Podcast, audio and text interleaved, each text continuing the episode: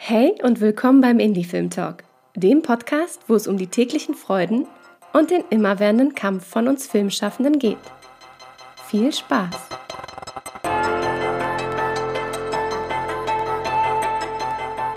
Diesen Podcast gibt es nur durch dich. Damit es noch lange Indie Film Talk Content gibt, unterstütze uns mit einem Abo deiner Wahl bei Steady oder einmalig über PayPal. Die Links dazu findest du in den Show Notes. Danke dir. Und jetzt viel Spaß mit einer neuen Folge vom Indie Film Talk Podcast.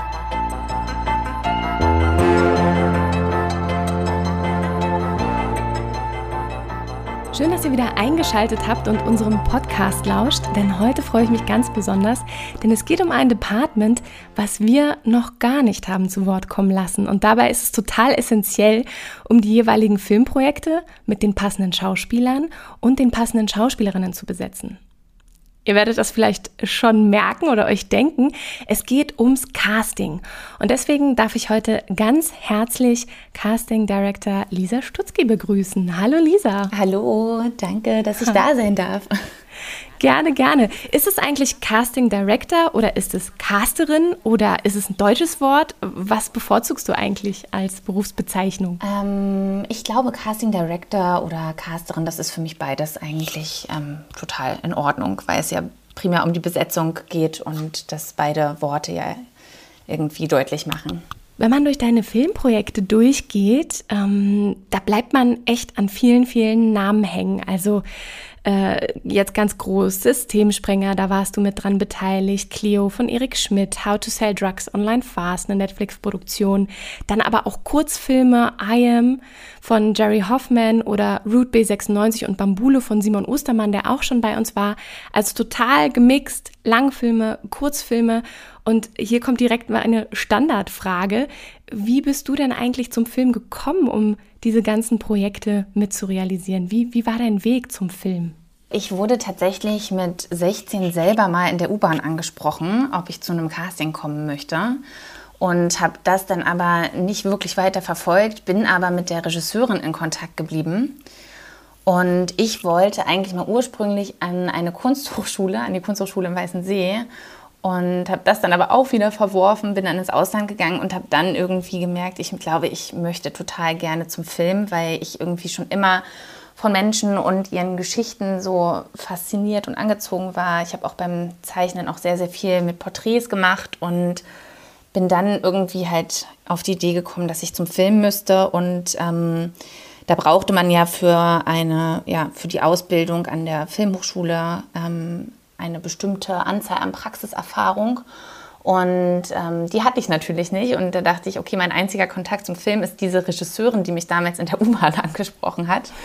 und mit der habe ich mich dann getroffen und die hat mich ein bisschen beraten und mir Tipps gegeben, wo ich mich bewerben kann. Und wir haben tatsächlich dann Bänder geguckt zusammen, weil sie in dem, also in diesem Moment auch in einem Castingprozess war für ihr neues Projekt. Und da habe ich einfach irgendwie so ein bisschen mit ihr drüber gesprochen. Und ein paar Tage später kam dann der Anruf und dann hatte sie mich gefragt, ob ich nicht meine Praxiserfahrung bei ihr sammeln möchte und diesen Castingprozess des Kinoprojektes, das war im Alter von Ellen, ähm, mitbegleiten möchte. Und das war eine ganz, ganz tolle Chance für mich, da wirklich von Anfang bis Ende ein Kinoprojekt mitbegleiten zu dürfen. Das ist ja total der riesige Schritt. Also einerseits so direkt über die Schulter schauen zu können, aber auch eigentlich in eine, ja, dann, dann, dann zu sagen, ähm, sich, sich auf sowas Großes einzulassen. Weißt du noch, wie viel Zeit das in Anspruch genommen hat und äh, ob das, ja, also war das aufregend und ist dir leicht von der Hand gegangen oder dachtest du auch so, oh mein Gott, was für eine große Verantwortung und, und wie viel Sachen man da überhaupt auch mit angeht? Also ich war auf jeden Fall sehr overwhelmed am Anfang. Wir waren auch ein Team, also ich glaube, wir waren insgesamt drei Leute, wenn ich es richtig erinnere. War, das ist auch schon 2008 gewesen, also schon ein bisschen her. ähm, und ich weiß, dass ich wirklich total beeindruckt war. Also zum einen natürlich von dieser unfassbaren Vielzahl an KünstlerInnen, die es da zur, ja, zur Auswahl gab, die man sich angucken konnte für das Projekt. Und ähm, mir ist das ähm, leicht von der Hand gegangen, würde ich jetzt gar nicht unbedingt sagen. Ich hab, war, glaube ich, zu diesem Zeitpunkt einfach wie so ein Schwamm. Ich habe ganz viel aufgesaugt und einfach, ja, dadurch, dass ich diesen Prozess wirklich von vorne bis, bis hinten begleiten durfte und auch beim Dreh dabei sein durfte, war das für mich einfach ein richtig, richtig großer Lernprozess. Und das ging insgesamt fast ein Jahr. Also, weil wir schon für den Castingprozess so ein halbes, dreiviertel Jahr gebraucht haben. Und ähm, ich da wirklich das große Glück hatte, ich durfte sowohl in den Street-Casting-Prozess eingebaut werden, als auch in ähm, den Casting-Prozess wirklich mit ähm, SchauspielerInnen, die auch ausgebildet waren. Also konnte da wirklich einen großen Rundumschlag einmal mitbekommen von Casting-Möglichkeiten.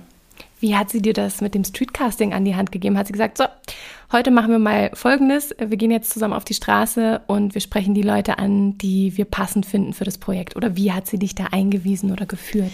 Ähm, sie hatte mich damals, als sie mich angesprochen hat in der U-Bahn, angesprochen, weil ich früher sehr in der ja, linken Szene unterwegs war und dieser Film tatsächlich auch in der linksalternativen Szene, Hausbesetzer-Szene spielte. Ah. Und deswegen war das Streetcasting damals eigentlich eher, dass ich quasi auch ähm, ja, zu so Veranstaltungen gegangen bin in der Szene und das für mich jetzt nicht so neu war, weil ich mich da halt sehr gut auskannte und auch meinen ganzen Freundeskreis da hatte. Und deswegen war das so ein bisschen ein Heimspiel. Ich wollte schon sagen, guter Einstieg, wenn man so ein bisschen ja, die Basis kennt. Total, mhm. weil dadurch, also für mich war dann quasi der Beruf neu, aber die Szene nicht neu oder da waren jetzt nicht so die Berührungsängste. Und das war, hat mir natürlich total geholfen für den Anfang, ähm, um da erstmal reinzukommen und über Streetcasting quasi diese Prozesse zu lernen und Casting einfach auch diese Casting-Sessions durchzuführen. Und das habe ich zusammen mit einer Kollegin gemacht, aber auch alleine. Und wir haben dann die Personen, die wir spannend fanden, immer in, ja, ich glaube, so am Ende der Woche der Regisseurin vorgestellt und dann quasi die Castings vorab durchgeführt. Weißt du noch, was es für, für bestimmte Dinge aus der Zeit gibt, die du heute noch so machst, weil du es dort mitbekommen hast und gemerkt hast, das funktioniert für dich einfach sehr gut? Also dieses ähm, Street- und Community-Casting, ähm, das mache ich immer noch total gerne und das habe ich nicht verloren, auch wenn ich mittlerweile ja sehr viel mehr auch ja, ohne auskommen könnte. Aber ich glaube, dass dass das irgendwie total wichtig ist, weil es die Figuren und die Charaktere auch ganz doll bereichern kann. Also ich finde, dass gerade dieses Zusammenspiel zwischen Community Casting, aber halt auch der Besetzung von ausgebildeten SchauspielerInnen oder ja, es gibt ja auch SchauspielerInnen, die nicht ausgebildet sind, aber trotzdem schon sehr lange dort arbeiten in der Branche und ähm, gestanden sind, aber für mich war das total wichtig, diesen Street- und Community-Casting-Prozess mit beizubehalten, weil die Geschichten der Menschen einfach ganz, ganz viel beitragen zu den Figuren.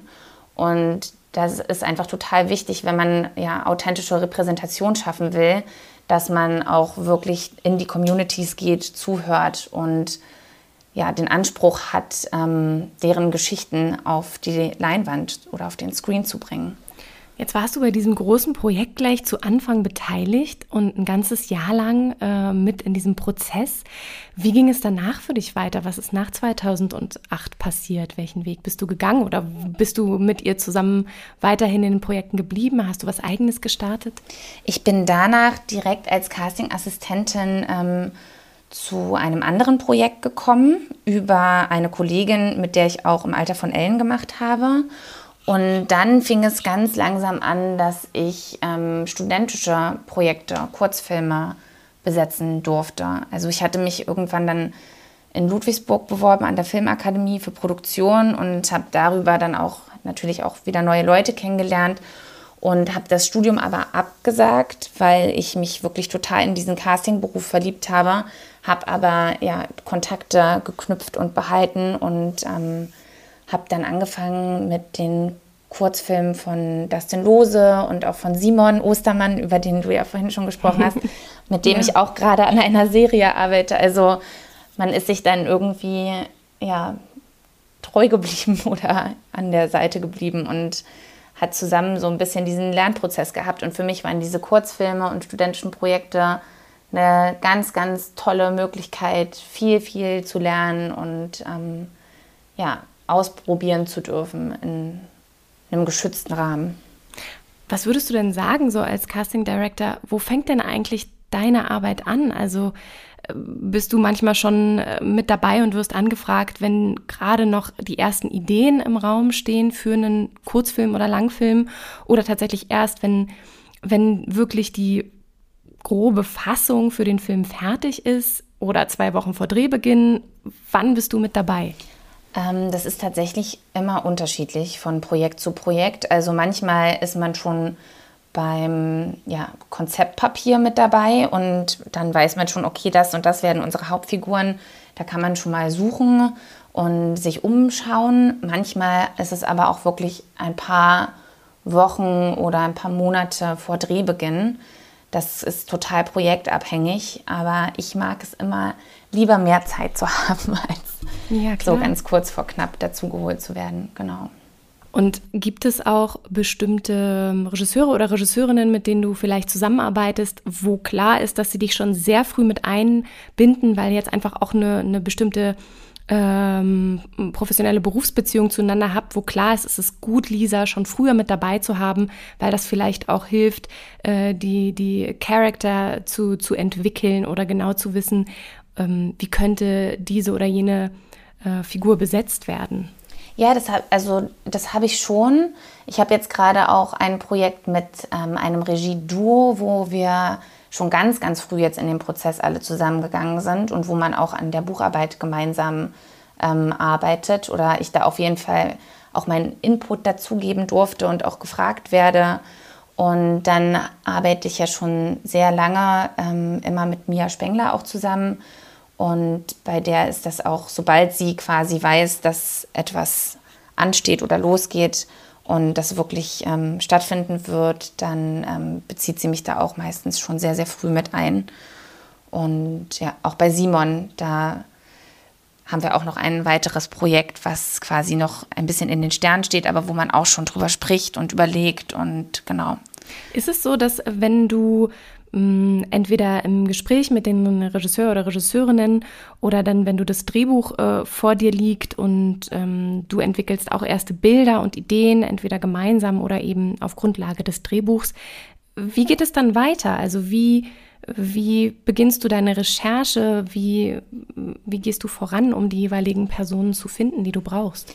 Also ich mache das meistens so, dass ich das erstmal das Buch lese oder das an Material, was da ist, ähm, anhand dessen man quasi die Figuren so ein bisschen erfüllen kann und versucht dann eigentlich immer für mich so eine Essenz rauszufiltern, ohne schon zu viel zu wissen, was die Vorstellungen von Regie oder Produktion sind, um ein bisschen so einen ja noch nicht so vorgeschriebenen ja, Weg zu gehen oder noch nicht so überlagert zu sein von anderen Ideen, die ja nicht schlecht sein müssen. Das will ich überhaupt nicht damit sagen, sondern die aber schon in eine bestimmte Richtung einfach drücken oder weisen.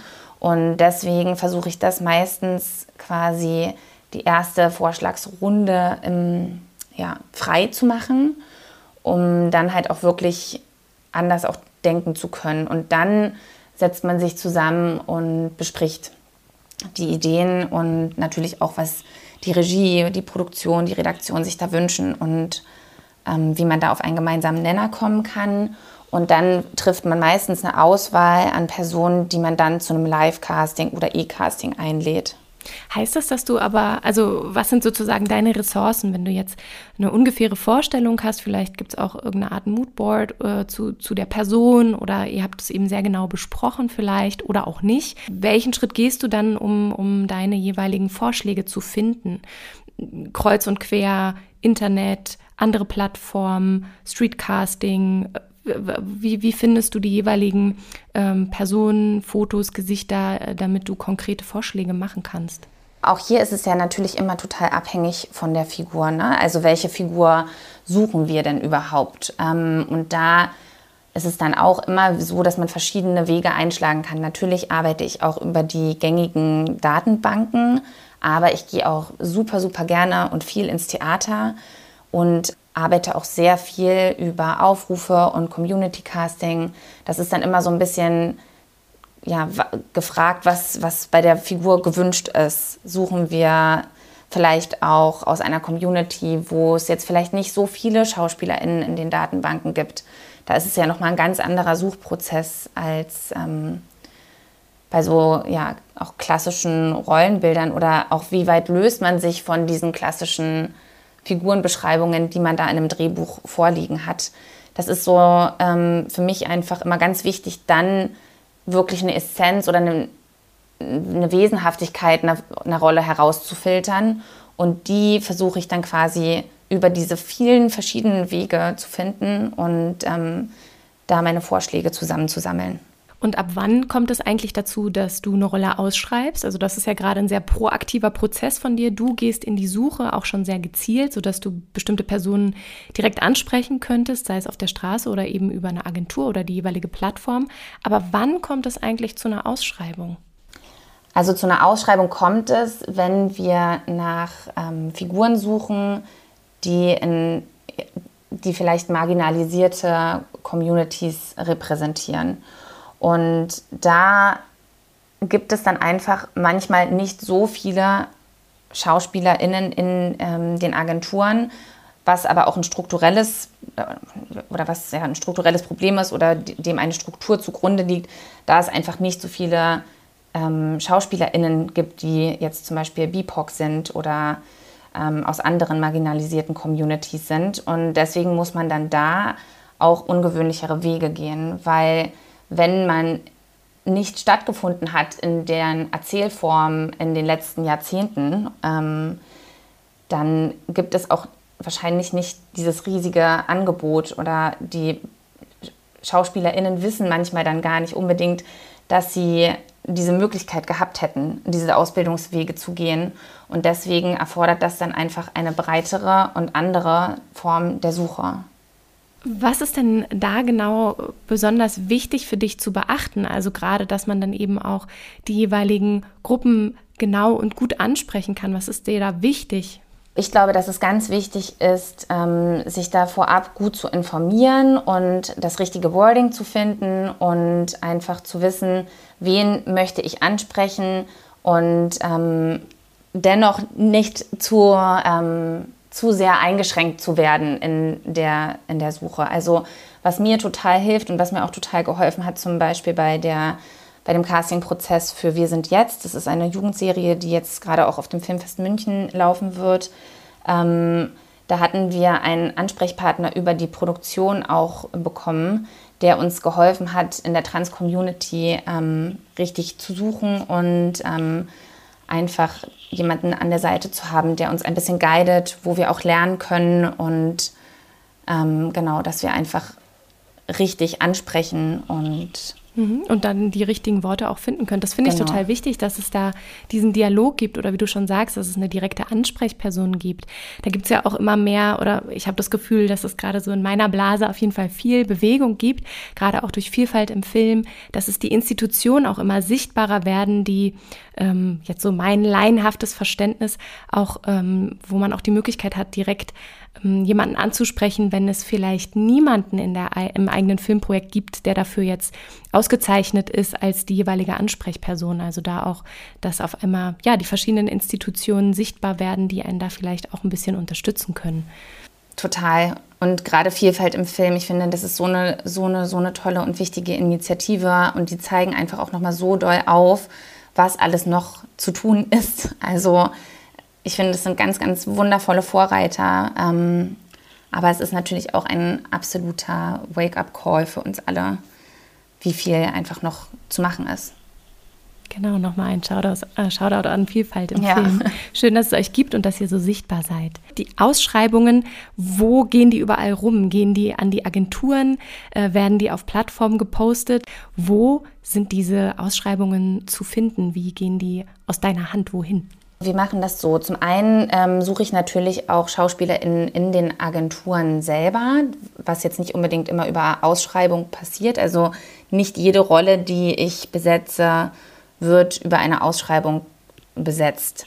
Ähm, wenn wir Ausschreibungen machen, dann gehen die zum Teil natürlich an die ähm, Vereine, Initiativen direkt also ich bemühe mich da einfach vorher um einen Kontakt und für Telefonate und schicke denen dann alles zu, was sie dafür brauchen. Also alle Informationen, ähm, die ich quasi rausgeben kann. Das kann ein Konzeptpapier sein, das kann auch schon ein Drehbuch sein.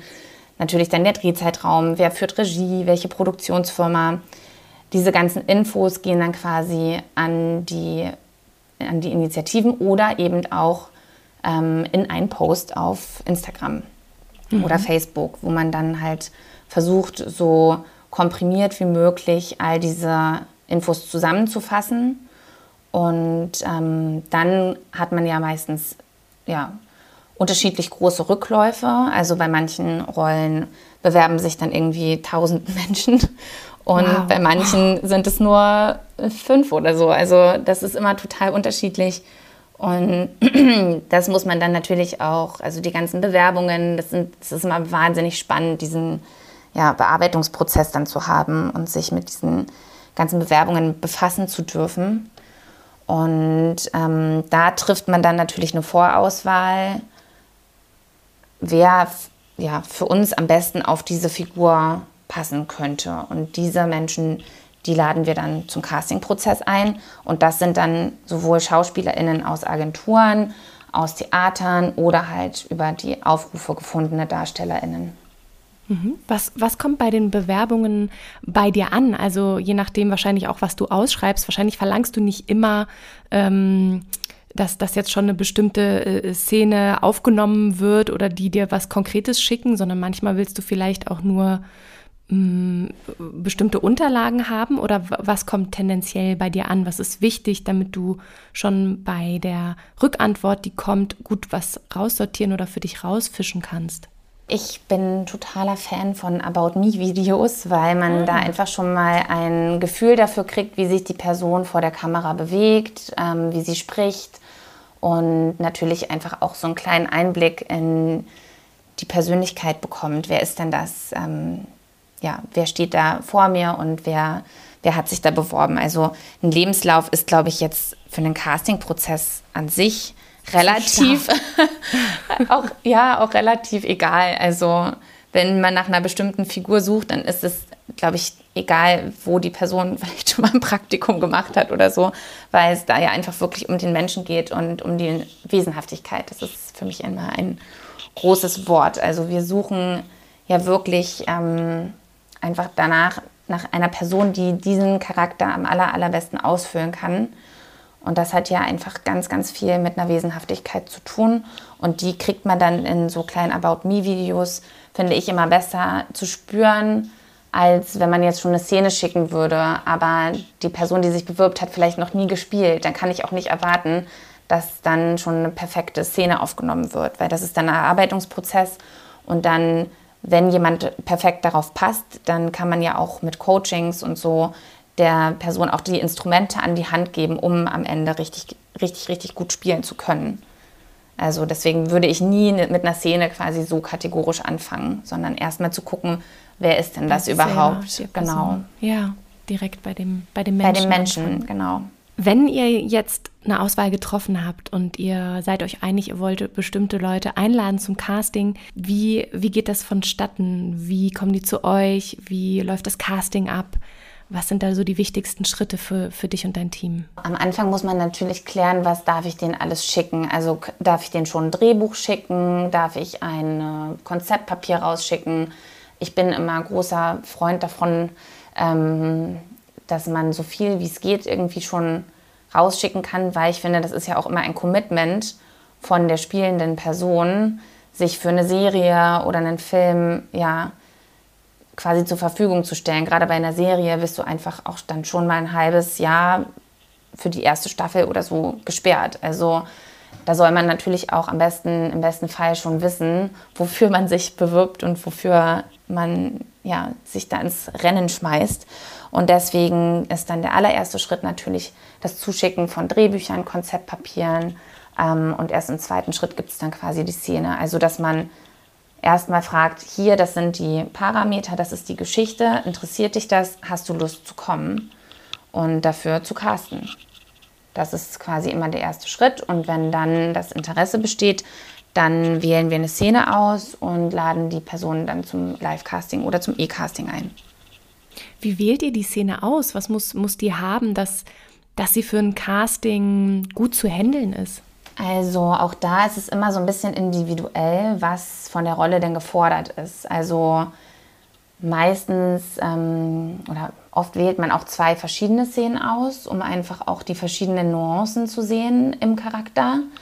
Und natürlich guckt man auch, welche Szenen sind herausfordernd, wo geht es ganz präzise um diese eine bestimmte Rolle, aber was ist auch gut ja, umsetzbar, weil Casting ist natürlich auch immer ein sehr abstrakter Rahmen. Also ich glaube, man muss da jetzt nicht so groß Autounfälle oder sowas nachspielen, sondern wirklich so Szenen. Es müssen nicht die großen dramatischen genau. Szenen sein. Also auch mhm. das passiert, ähm, auch, das, auch das passiert, wenn das gewünscht ist, aber man kann sowas eigentlich immer ganz gut besprechen und eigentlich geht es auch hier ja darum, einen Kern einer Figur zu erfüllen und da wählen wir dann meistens ja so verschiedene Emotionen einfach aus, die der, der Szene zugrunde liegen, dass man da einfach so eine Variabilität erspüren kann. Gibt es so bestimmte goldene Regeln, die du für dich entwickelt hast, die du bei jedem Casting-Prozess anwendest, um vielleicht die Schauspieler und Schauspielerinnen besonders äh, warm aufzufangen oder einfach, ja, etwas, was, was du sagst, dass ähm, diese, diese drei, vier goldenen Regeln ähm, sind sind da, um, um wirklich einen gelungenen Casting-Prozess zu formen? Mm, also ich glaube, dass man das gar nicht so runterbrechen kann auf bestimmte Regeln, weil auch hier ist es einfach so, wir haben ja mit Menschen zu tun und Menschen sind einfach individuell. Und ich glaube, man muss immer erspüren, was jemand braucht. Und ja, also ich hoffe, dass zumindest, das ist mein Anspruch, dass man jemanden einfach gut abholen kann. Und dann natürlich ganz klar, man sollte den Text natürlich im besten Fall können oder das Buch gelesen haben oder das Konzeptpapier, also sich schon dafür vorbereiten, weil man ja auch so, man würde sich jetzt zum Beispiel nicht auf einen Job bewerben, wo man gar nicht weiß, worum es geht. Also ich glaube, so eine gewisse Grundvorbereitung ist einfach ist key und ähm, ansonsten würde ich jetzt aber nicht sagen, dass man bestimmte Dinge gar nicht machen darf, bestimmte Dinge ähm, immer machen muss. Also ich glaube, das ist wirklich auch sehr, sehr, sehr individuell, weil auch jeder Regisseur, jede Regisseurin ist anders, ähm, jeder Schauspieler, jede Schauspielerin ist anders und deswegen könnte ich es nicht so runterbrechen. Das heißt, du hast, oder ich höre raus, eine sehr, eine sehr offene und eine sehr wertschätzende Haltung gegenüber der Person, die da kommt. Also einmal natürlich mit dem Team, mit dem du arbeitest, Regie, aber auch äh, die Leute, die dann dorthin kommen und vorsprechen, dass du da erstmal eine sehr offene Haltung gegenüber der Person hast. Ja, ich bin auf jeden Fall darum bemüht, weil es einfach, ja, es ist einfach eine Form von Prüfungssituation oder so empfinden das ganz viele ähm, SchauspielerInnen. Und das muss es eigentlich nicht sein, weil es ist ja so ein bisschen ein gemeinsames Ausprobieren ja, in der künstlerischen Arbeit. Und auch für die SchauspielerInnen ist es ja ein Casting, möchten sie mit der Regie zusammenarbeiten oder möchten sie diese Rolle spielen, fühlt diese Rolle sich gut an für einen selber. Und deswegen glaube ich, muss man das immer so ein bisschen als Nährboden betrachten für eine gemeinsame Arbeit und ob man das, ja, man das von beiden Seiten aus möchte oder nicht. Und man muss es, glaube ich, gar nicht so unbedingt als Prüfungssituation sehen, was natürlich aber schwierig ist, weil de facto sitzen wir natürlich dann dort und die SchauspielerInnen kommen, haben sich ähm, vorbereitet und ähm, präsentieren das dann. Und ich verstehe, dass das einfach, also ich habe selber ganz große Prüfungsangst und versuche deswegen einfach die Situation so zu schaffen, dass man sich irgendwie fallen lassen kann und locker lassen kann und gucken kann, ob man das auch möchte. Wie, wie taktet ihr das Ganze? Also gerade wenn ihr, du hast gesagt, es gibt manchmal sehr viele Bewerbungen, manchmal auch nur sehr wenig.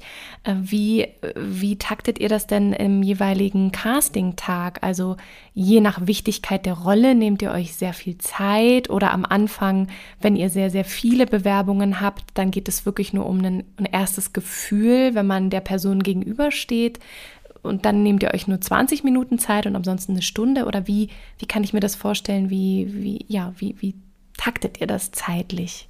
Man fängt ja im Castingprozess meistens mit den Hauptfiguren an.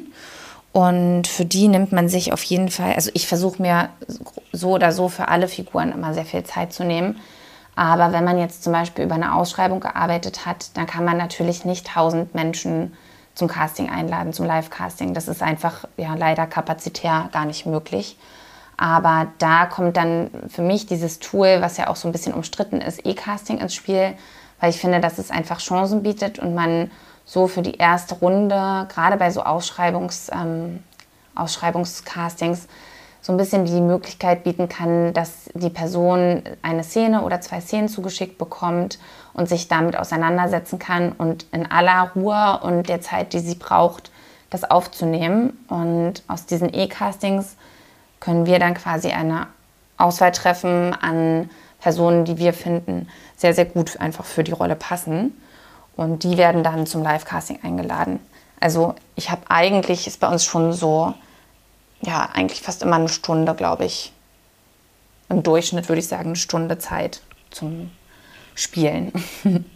Und bei den E-Castings ist das etwas, was ihr jetzt erst in der Corona-Zeit entdeckt habt oder groß geworden ist? Oder war das für dich auch ein Tool, was du vorher schon für dich entdeckt hast? Ich habe das auch vorher schon benutzt, weil ich das total schön finde, um auch Chancen zu geben für Personen, die vielleicht jetzt oder SchauspielerInnen, die vielleicht noch nicht so ein umfassendes Material haben. Also, dass jetzt jemand nicht per se nicht in Frage kommt, weil kein Demoband vorhanden ist, kann man dann damit natürlich die Möglichkeit bieten, diese Szene zu spielen und ähm, die Person so mit in die Vorschläge reinzubringen und der Redaktion, der Regie und der Produktion ja, zu zeigen.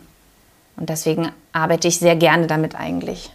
Hast du äh, äh, Tipps für E-Castings? Etwas, worauf man so, so ein paar Basics, wo du sagst, ah, uns ist schon ganz oft passiert und dann war irgendwie gar kein Licht da und das war ganz dunkel in dem Raum, der aufgenommen wurde oder ähm, irgendwas Technisches oder irgendwas, wo du sagst, das sind nochmal so Tipps, die ich mit an die Hand geben würde, wenn man so ein E-Casting, wenn man, wenn man sich selber aufnimmt. Ich glaube, das sind wirklich so kleine Basics, dass ähm, man vielleicht nicht unbedingt im Profil spielt, sondern halt wirklich eine Blickachse hat, dass man das Gesicht gut sehen kann und dann auf jeden Fall ein guter Ton, also dass man, dass man euch gut verstehen kann. Und ähm, ich glaube, man muss nicht unbedingt jetzt immer die also wahnsinnig teures Equipment mieten oder ein Studio oder sogar eine Kameraperson. Das ist, glaube ich, gar nicht unbedingt nötig. Also solange man gut sehen kann und gut hören kann, ähm, sind da für mich eigentlich die Anforderungen gut erfüllt. Also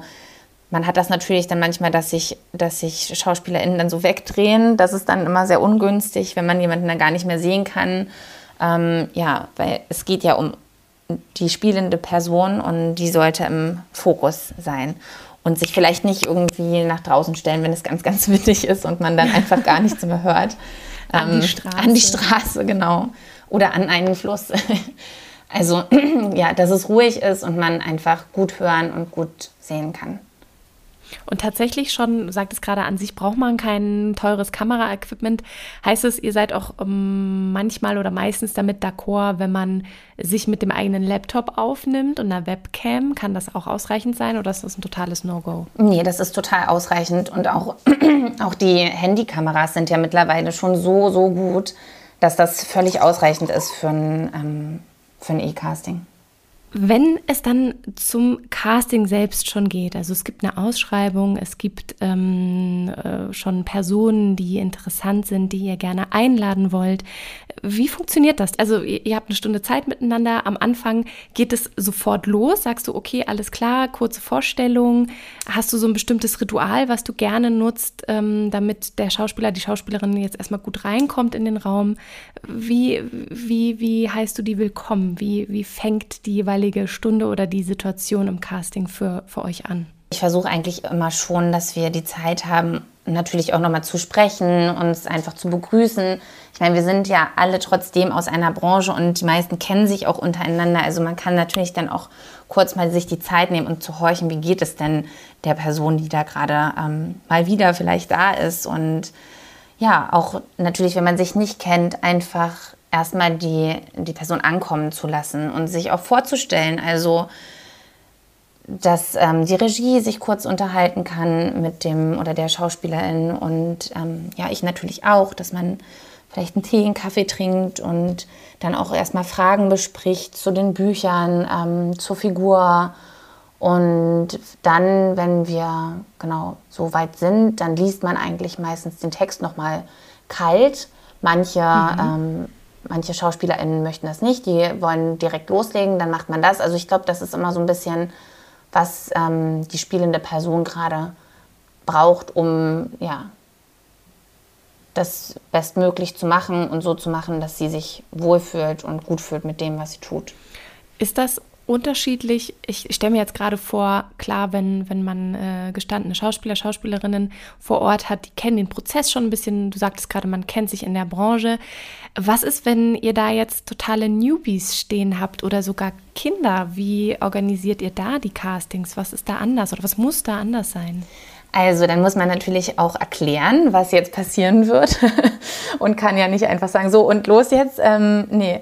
Und gerade bei Kindern, ich liebe Kindercasting. Ich finde das ganz toll und mag diesen Part in meinem Job sehr, sehr gerne. Ähm, da nimmt man sich natürlich die Zeit und macht vielleicht noch mal so kleine Aufwärmübungen, auch mit, ähm, auch mit Laien. Ne? Das ist ähm, auch oh, total welche schön. hast du da? Oh, das interessiert mich. Ähm, das, ist, das ist ganz unterschiedlich. Also mit den Kindern ähm, kommt es natürlich auch immer so ein bisschen aufs Alter an. Da haben wir dann einfach so Impro-Spiele, die wir mit denen machen. Und das ist wirklich bei so ganz Kleinen, kann das mit so, dass man sich gegenseitig spiegelt, dass man mhm. ähm, ja also es gibt so ganz, ganz viele unterschiedliche Sachen. Ich müsste jetzt einmal ganz kurz auch überlegen. Das mit dem Spiegeln kenne ich auch. Das heißt tatsächlich so, man stellt sich gegenüber und zum Beispiel der Klassiker ist, glaube ich, immer, man beginnt erstmal den Tag, man guckt in den Spiegel, putzt sich die Zähne, popelt sich in der Nase äh, und, und man muss dann gucken, dass man das immer genauso macht wie der andere und irgendwann sieht man gar nicht mehr, wer eigentlich der Vorgebende ist und wer die Person ist, die das spiegelt. Und da kann man dann natürlich auch Sprache noch dazu nehmen. Also gerade mhm. bei Kindern ähm, ist das total schön zu gucken, wie weit die auch aus sich rausgehen oder wie ähm, verschiedene Emotionen aufgenommen werden können, wenn man das auch über Sprache spiegelt. Also das ist auch eine Möglichkeit. Und ähm, ja, da gibt es ganz viele verschiedene Methoden und ich mache das auch häufig mit einer Kindercoachin dann zusammen, weil ich ähm, jetzt keine ausgebildete Pädagogin bin, auch wenn ich Kindercasting sehr gerne mache, ist das natürlich total gut, da auch jemanden da zu haben, der da eine ganz ja, explizite Expertise hat. Und ähm, genau, da nehmen wir uns dann immer auf jeden Fall sehr viel Zeit vorab, dass die Kinder ankommen können und man sich dann langsam vorarbeitet zur Szene, aber alles in einem sehr spielerischen Rahmen, genau. Wenn es dann zum Ende kommt, ihr, ihr seid dann durch mit dem Casting, es vergeht vielleicht ein Tag, zwei, drei oder auch eine längere Zeit und es kommt dazu, dass ihr die Zusagen, aber eben auch die Absagen rausgebt. Wie, wie gehst du damit um, gerade bei den Absagen? Was ist dir da wichtig? Ich finde Absagen ganz, ganz wichtig. Das ist irgendwie ein großer, großer Teil unseres Berufes, der irgendwie, ja, ja, er macht wahrscheinlich mehr, mehr aus als die Zusagen, weil man kann ja immer nur einer Person für die ja. Rolle zusagen. Und ich finde das einfach ganz wichtig, dass da eine Wertschätzung stattfindet, weil die SchauspielerInnen sich auch mit der Figur beschäftigen, mit dem Stoff beschäftigen, die entwickeln was, die bereiten vor und investieren wahnsinnig viel Zeit und Muße in diesem Prozess, ähm, um für diese Rolle in, in, den Besetzungsprozess zu gehen. Und ich finde das ähm, sehr, sehr wichtig, dass man dann auch absagt und dass man ein Feedback gibt und dass man auch wirklich sich mit der Arbeit dieser Person beschäftigt und Feedback, was man gesehen hat, wie es war, vielleicht auch Tipps zu geben, aber ja, auch einfach das Spiel und was in dieser Szene erarbeitet wurde, was man gesehen hat, was einem positiv aufgefallen ist, das auch mitzugeben und die Arbeit und die Zeit, die da reingesteckt wurde, einfach zu wertschätzen. Das klingt total gut ähm, und, und auch einfach sehr, ähm, sehr nah an den Personen dran, dass, wie du schon sagst, du das sehr wertschätzt. Die kommen dahin, die bereiten sich vor, die nehmen sich ja genauso viel Zeit und ähm, Muße, wie ihr das von der anderen Seite auch tut. Ähm, Natürlich ist dein Tag aber auch begrenzt. Also ab wann gibst du äh, die jeweiligen Feedbacks oder Gespräche? Äh, wann ist das telefonisch? Wann ist das kürzer, länger? Wann geht das per Mail? Hast du da für dich so ein bestimmtes System entwickelt oder teilt ihr euch das auf? Oder ja, wie gehst du da voran, wenn ihr eine große Menge an Menschen gecastet habt, denen ihr jetzt absagen müsst? Ich versuche das eigentlich immer per Mail zu machen, weil ich ähm, damit vermeiden möchte, dass über ja, die Telefonketten im stille Posteffekt dann irgendwann am Ende was anderes bei rauskommt als das, was man gesagt hat oder auch Sachen vergessen werden. Und deswegen versuche ich die Absagen immer persönlich schriftlich zu machen, damit das am Ende dann auch wirklich bei der Schauspielerin und dem Schauspieler ankommt und die auch das ja in der Hand haben und nicht irgendwas irgendwo untergeht, sondern dass man ja ganz persönlich seine eigenen Worte, sein Feedback für sich bei sich hat. Mhm. Das finde ich gut, weil ich mir vorstellen kann, wenn man so den, diesen klassischen Anruf bekommt und man ist eh schon aufgeregt, okay, das ist jetzt die Person, wo ich letzte Woche beim Casting war, ist man wahrscheinlich auch erstmal sehr aufgeregt und äh, wenn man dann, dann kann man wahrscheinlich auch gar nicht mehr, oder so stelle ich mir das vor, dass ich dann gar nicht weiß, ob ich das so verarbeiten könnte dann in dem Moment und deswegen äh, klingt das für mich auch sehr logisch zu sagen, nee, ich schreibe lieber eine Mail, das kann sich jemand ganz in Ruhe durchlesen und ähm, dann, genau wie du sagst, werden Dinge auch nicht von der Erinnerung her irgendwie irgendwie anders abgeheftet oder verformt vielleicht sogar. Ja, genau. Und also ich meine, am Ende, also wir rufen ja dann nicht direkt bei den SchauspielerInnen an, sondern meistens bei den Agenturen. Und auch für die ist es natürlich gut, wenn sie etwas in der Hand haben, was sie dann weitergeben können und sich nicht von jeder Person, die jetzt dort anruft, von jedem Casterin und jeder, ja, jedem Caster und jeder Casterin immer aufzuschreiben, was jetzt wo bei wem alles gesagt wurde, ähm, ich glaube, dass es einfach Missverständnisse vermeidet und ähm, ja, man sich, wie du es auch sagst, diese Zeit nehmen kann, wenn man dafür bereit ist, sich das dann durchzulesen und ähm, die Kapazitäten hat, sich damit gerade auseinanderzusetzen, dass es eine Absage ist, genau. Jetzt bist du schon sehr, sehr viele Jahre in diesem Beruf unterwegs, hast schon einige Projekte mit begleitet und sehr, sehr viel Erfahrung eben in diesem Bereich gesammelt.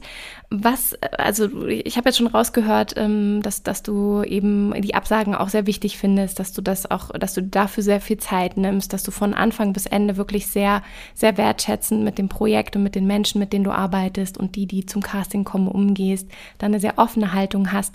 Was wären jetzt vielleicht so Sachen, die du Filmschaffenden mit an die Hand geben würdest, die nicht so viel Budget haben, um sich vielleicht eine Casterin von Anfang an mit ins Boot zu holen. Hast du Tipps, die du mit aus der Hand geben würdest für junge Projekte, die sagen, wir müssen irgendwie selber casten? Ja, ich glaube, dass es ganz wichtig ist, wirklich immer eine offene und ehrliche und direkte Kommunikation auch mit den Agenturen zu haben und ganz klar vorab zu kommunizieren, was die Parameter für das Projekt sind. Also wirklich ganz offen zu sein mit dem, was man hat und sich darüber im Klaren zu sein, was man braucht. Also ich merke das nur in studentischen Projekten, die ich immer noch wahnsinnig gerne betreue. Wenn ich das irgendwie zeitlich schaffe, bin ich da immer trotzdem noch sehr, sehr gerne auch in Kurzfilme involviert und merke da einfach manchmal, dass dann so Castingprozesse vielleicht auch dazu genutzt werden, um sich über eine figürliche Aus Entwicklung oder Entwicklung irgendwie ähm, bewusst zu werden und dass das auch vermieden werden kann, ähm, da die SchauspielerInnen nicht so im Casting-Prozess dafür zu nutzen, kreative Prozesse zu übernehmen, sondern dass es natürlich schön ist, wenn sie diese anstoßen, aber dass ähm, vorher vielleicht so ein bisschen klar sein muss, wonach sucht man. Weil das, ähm, also ich habe das einfach so ein bisschen mitbekommen, dass StudentInnen dann auch manchmal dazu tendieren, große, große ähm, E-Casting-Runden zu machen, dann nochmal zwei, drei Live-Casting-Runden und ähm, das am Ende dann vielleicht für ja, einen fünfminütigen Kurzfilm.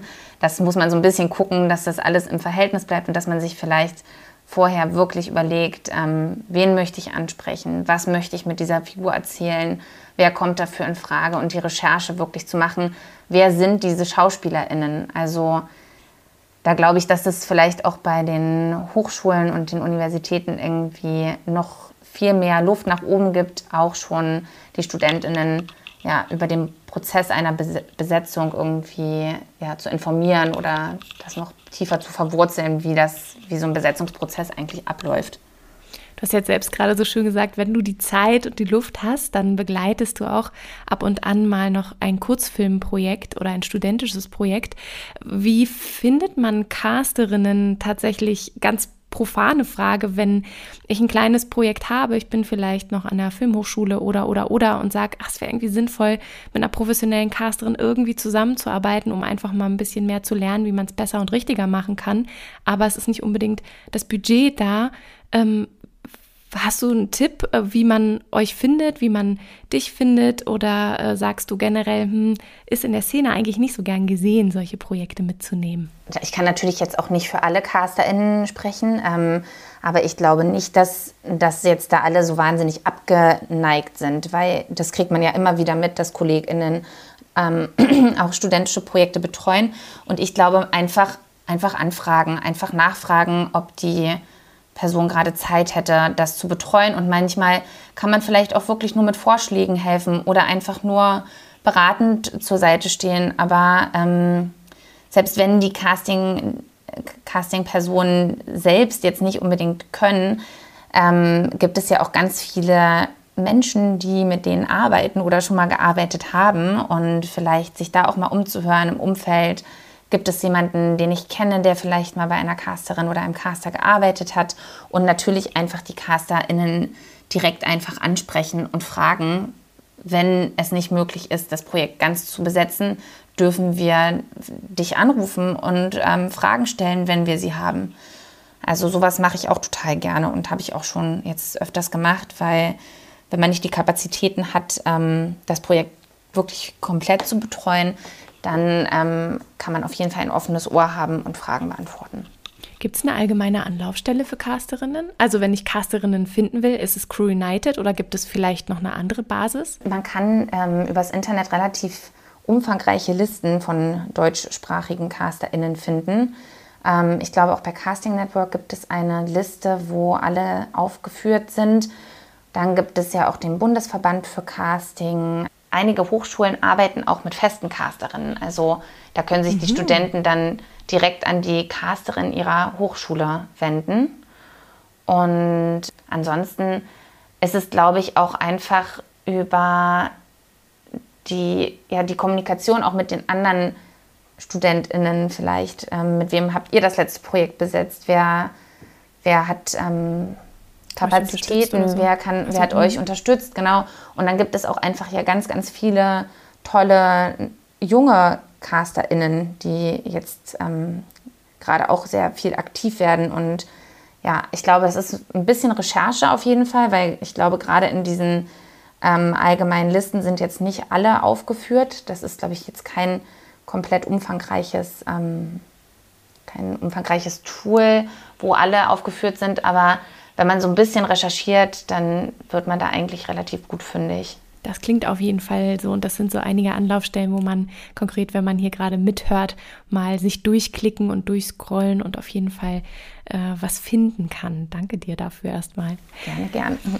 Auf was ich noch gar nicht so richtig äh, gesprochen äh, oder angesprochen habe, Castings sind ja immer eine aufregende Sache mit Sicherheit, ähm, häufig vielleicht sogar auch weniger technisch, sondern können auch schnell, ähm, wenn es gut läuft, das meine ich jetzt im positiven Sinne, emotional und ergreifend sein. Gibt es in der Zeit, wo du jetzt als Casterin gearbeitet hast, bestimmte Momente, die dir besonders in Erinnerung geblieben sind? Vielleicht ähm, sehr lustige, komische, absurde Momente, aber vielleicht auch einfach sehr, sehr schöne Momente, die du da erlebt hast? Ja, doch, auf jeden Fall. Also ich finde es ähm, total schön, wenn man, wir hatten jetzt neulich erst so, eine, ähm, so, so ein Projekt, wo wir eine relativ unbekannte junge Schauspielerin besetzen konnten für wirklich eine enorm große Rolle. Und das ist, das freut einen einfach so, so sehr, wie doll sich dann die Person, die besetzt wird, einfach über die Figur freut. Und das ist echt, ähm, ja, so ein bisschen, als wäre man verliebt, wenn man die Rolle mit der richtigen Schauspielerin oder dem richtigen Schauspieler zusammenbringt. Und da so Chancen zu geben, das ähm, macht wirklich ganz, ganz große Freude. Gibt es was, äh, was vielleicht auch schon mal passiert ist, wo du dir sagst, das war eine Story, die, die kann man eigentlich nur am Stammtisch erzählen? Irgendwas total Komisches oder Verrücktes, was, was dir im, im, im Casting passiert ist? Ja, also ich habe so, glaube ich, jetzt spontan nur zwei Sachen, die mir einfallen. Und zwar einmal hat sich jemand bei uns sehr um Kopf und Kragen gespielt und im Affekt gegen die Wand gehauen in der Rolle oh und no. ähm, sich die Hand gebrochen. Ah, Shoutout an die Person, ähm, sie weiß, wer sie ist und musste danach, glaube ich, sogar operiert werden. Also das war, oh. war sehr, sehr aufregend und emotional und dann ja, musste man nach dem Casting den Notarzt rufen. Ähm, aber es ist alles trotzdem gut ausgegangen. Ähm, und dann hatte ich einmal eine Person da, die ähm, vorher zur Beruhigung der Nerven einen kleinen Schnaps getrunken hat, der dann nicht drin bleiben wollte. Und ah, zu ähm, aufgeregt gewesen. Zu aufgeregt ja. gewesen. Und dann ist Alkohol definitiv kein guter, guter Berater, um die Nerven, mhm. Nerven runter zu, zu kühlen. Ja. Also es passieren immer wieder sehr lustige, absurde Dinge auf jeden Fall. Aber in erster Linie sehr viel Schönes und Spannendes und du begegnest ja. dauernd anderen Menschen. Wenn ich jetzt nochmal auf den Punkt zurückgehe, wir hatten vorhin kurz angesprochen, Vielfalt im Film, eine Initiative, die gerade sehr große Sichtbarkeit erlangt, Gott sei Dank. Ähm, wie schätzt du zurzeit so die Situation in der Filmszene ein, gerade wenn es um diverses Casten geht? Also gerade du speziell als ähm, Casterin, was, was, äh, hm, wie, wie, wie formuliere ich das jetzt? Was ist quasi für dich ähm, möglich oder wichtig, diese Bewegung mit zu unterstützen? Also welche Position hat die Casterin? Es liegt ja so ein bisschen auf der Hand, aber was würdest du sagen, was ist so deine Möglichkeit, die du ausschöpfen kannst, um diverses Casten zu bedienen? Ich glaube, dass Casting an sich einfach wirklich sehr politisch ist und wir natürlich auch eine Verantwortung tragen ähm, für die Personen, die wir vorschlagen und für die Auswahl, die dann für eine bestimmte Rolle in Frage kommt. Und ich weiß auch, dass ähm, auch meine KollegInnen auch in den vergangenen Jahren, die auch schon länger dabei sind als ich, sich auch viel dafür ähm, eingesetzt haben, aber halt auch viel gegen Mauern gelaufen sind. Und das öffnet sich gerade so ein bisschen. Und ähm, wie ich es vorhin auch schon meinte, es passiert sehr viel, es bewegt sich viel. Und gerade auch durch Vielfalt im Film wurde einfach jetzt nochmal so richtig deutlich gemacht, was alles noch passieren muss und was aber auch alles schon passiert und auch durch die ähm, einzelnen Mitglieder der Initiative einfach tagtäglich so bewirkt wird. Und ähm, was mir einfach nur so auffällt, ist, dass es trotzdem, auch wenn es da ja Ausnahmen gibt, häufig die jüngeren Filmschaffenden sind, die da mit ja, gutem Vorbild voranlaufen. Ähm, ich merke aber bei mir trotzdem auch, dass ich trotzdem tagtäglich immer wieder auch noch Überzeugungsarbeit leisten muss und man Aufklärungsarbeit leisten muss. Und da würde ich mir einfach, glaube ich, wünschen, dass so der Wille, Diskriminierung auch zu verlernen und aufzudecken und auch dagegen vorzugehen, dann auch bei denen irgendwann ankommt, die dann halt so sagen, ja, darf ich jetzt gar nichts mehr sagen und ähm, ich finde einfach, dass es mittlerweile so viele Möglichkeiten gibt, sich da irgendwie weiterzubilden und zu lernen und ähm, auch als Institution irgendwie ja Ally zu werden. Ähm, und da können wir beim Casting natürlich die Vorschläge und das, was wir versuchen durchzudrücken, ähm, ganz aktiv mitgestalten. Aber wir sind nicht die, die Alleinentscheider. Und unsere Partner, mit denen wir zusammenarbeiten und Partnerinnen, müssen genauso, ähm, genauso offen und gewillt sein, da ähm, ja, einfach noch in, die andere, in eine andere Richtung zu gehen und ähm, alte Muster und Strukturen zu verlassen. Und genau. Was sind für dich so deine wichtigsten Stellschrauben oder Impulse, die du geben kannst, wenn du ein Casting vorbereitest oder Vorschläge machst? An wen wendest du dich, um wenn du merkst, oh, hier könnte eigentlich noch ein bisschen mehr passieren in Richtung Diversität hier in diesem Film? Wie gehst du da voran? Was sind deine ja, Stellschrauben, die du nutzen kannst? Das kommt natürlich auch immer so ein bisschen drauf an, ähm, wie gut kenne ich ähm, die Regie, wie gut kenne ich die ProduzentInnen. Und dann muss man, muss man natürlich auch da so ein bisschen gucken, mit wem fange ich an, mit wem kann ich mich verbinden, um diese Dinge auch anzusprechen. Dass man nicht als Einzelkämpfer unterwegs ist, sondern dass man sich eine Basis schafft mit mehreren Personen, die dann gemeinsam sagen können, Leute, wir müssen hier was verändern, das geht nicht. Was, hier drin steht. Und ähm, für mich ist das ganz, ganz häufig als erste Ansprech- oder Anlaufstelle ist die Regie. Und ähm, ich habe ja zum Glück auch gerade oder habe das große Glück, auch mit sehr, sehr vielen politisch aktiven RegisseurInnen arbeiten zu dürfen. Ähm, und man dann einfach gemeinsam wirklich an die Produktion herantreten kann. Ähm, und da kann man sicherlich auch nochmal überlegen, ob für ähm, ob vielleicht sowas wie auch so ein Antirassismus-Training, ob das Pflicht sein könnte, so dass man nicht immer wieder von vorne anfängt, ähm, was man natürlich machen muss und wo man auch die Geduld und die Muße haben muss einfach. Und das ganz, ganz wichtig ist, einfach anzusprechen und wirklich, ja, das ist irgendwie, das ist was, was man dann auch natürlich irgendwie erst im Laufe der Zeit lernt ähm, und was ich auch erst im Laufe der Zeit gelernt habe dann auch den Mund wirklich aufzumachen und Dinge anzusprechen und auch wenn das dann unangenehm ist, immer wieder darauf hinzuweisen, was nicht geht und dass sich auch Hilfe geholt werden muss. Also weil auch ich ähm, einfach noch so, so viel lernen muss und ähm, das ganz wichtig ist, sich da richtige PartnerInnen zu suchen und richtige Anlaufstellen mit einzubinden, die einem in dem Prozess auch helfen können. Gibt es klassische Fehler, die dir immer wieder begegnen, wo du, wie du gerade sagst, Aufklärungsarbeit betreibst? Naja, klassische Fehler in dem Sinne, Stereotype begegnen einem immer, immer wieder. Also man merkt natürlich, dass es irgendwie ähm, jetzt vor der Kamera sehr, sehr divers wird und natürlich jetzt auch in den Writers Rooms mehr darauf geachtet wird, ähm, wer, wer erzählt die Geschichten, die wir da sehen. Aber das muss, glaube ich, auch noch viel, viel mehr passieren. Also dass sowohl in den Writers Rooms als auch in den Schlüsselpositionen und ähm, ganz besonders in den Redaktionen einfach Personen sitzen, die, ähm, die da einfach eine andere, andere Perspektive nochmal mit reinbringen können und ähm, die auch dann das Geschichtenerzählen verändern und gegen Stereotype einfach vorgehen können.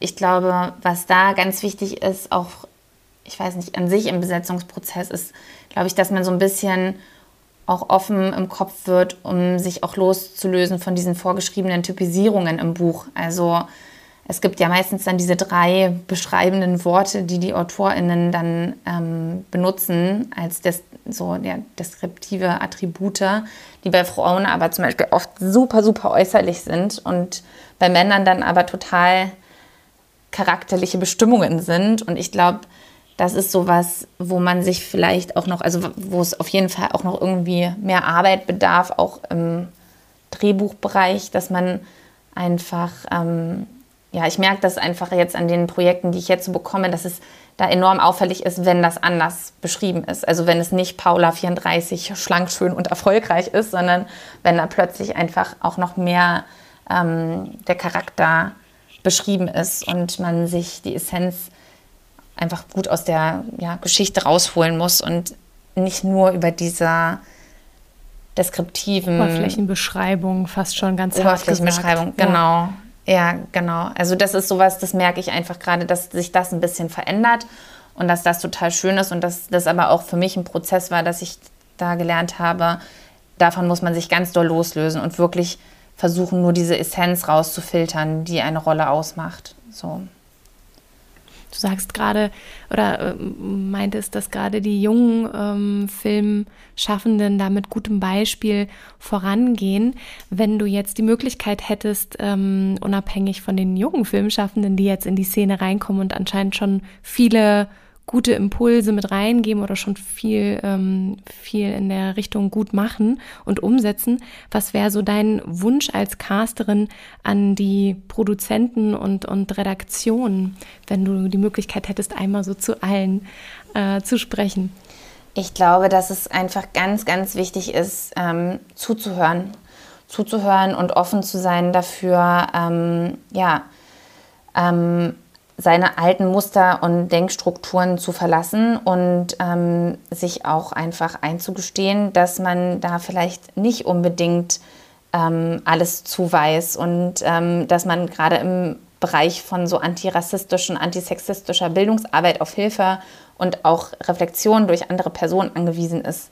Und da würde ich mir einfach wünschen, dass mehr zugehört wird und dass auch ähm, ja, jüngere Personen einfach ähm, angehört werden und auch ja, Personen einfach mit den, aus den entsprechenden Communities, dass denen zugehört wird und ähm, Offenheit da, da ist. Um sie mit, mit an den Tisch zu holen genau. und gemeinsam zu gestalten. Vielen, vielen Dank, Lisa. Ich würde langsam zum Ende einleiten, aber möchte dich nicht gehen lassen, ohne vorher zu fragen, in welchen Projekten steckst du gerade wahrscheinlich bis über beide Ohrenspitzen drin? Was machst du gerade aktuell? Also wir ähm, sind gerade in den Endzügen für die Torstraße 1 unter der Regie von ähm, Sherry Horman und Umo Dag. Und ähm, ich bereite aber auch gerade zwei Kinofilme vor und mache eine der beiden deutschen Disney Plus Serien. Also sind quasi da auch jetzt in den Vorbereitungen und schließen aber gerade noch ein anderes Projekt ab. Genau. Das heißt, es kommt ein Projekt nach dem anderen und häufig, wie ich bei dir mitgekriegt habe, läuft es auch parallel und äh, du musst vieles gleichzeitig bedienen. Ich wünsche dir erstmal für die anstehenden Projekte alles Gute und viel Erfolg und dass das äh, weiterhin so, so gut läuft, wie, wie du es gerade uns auch so detailliert beschrieben hast.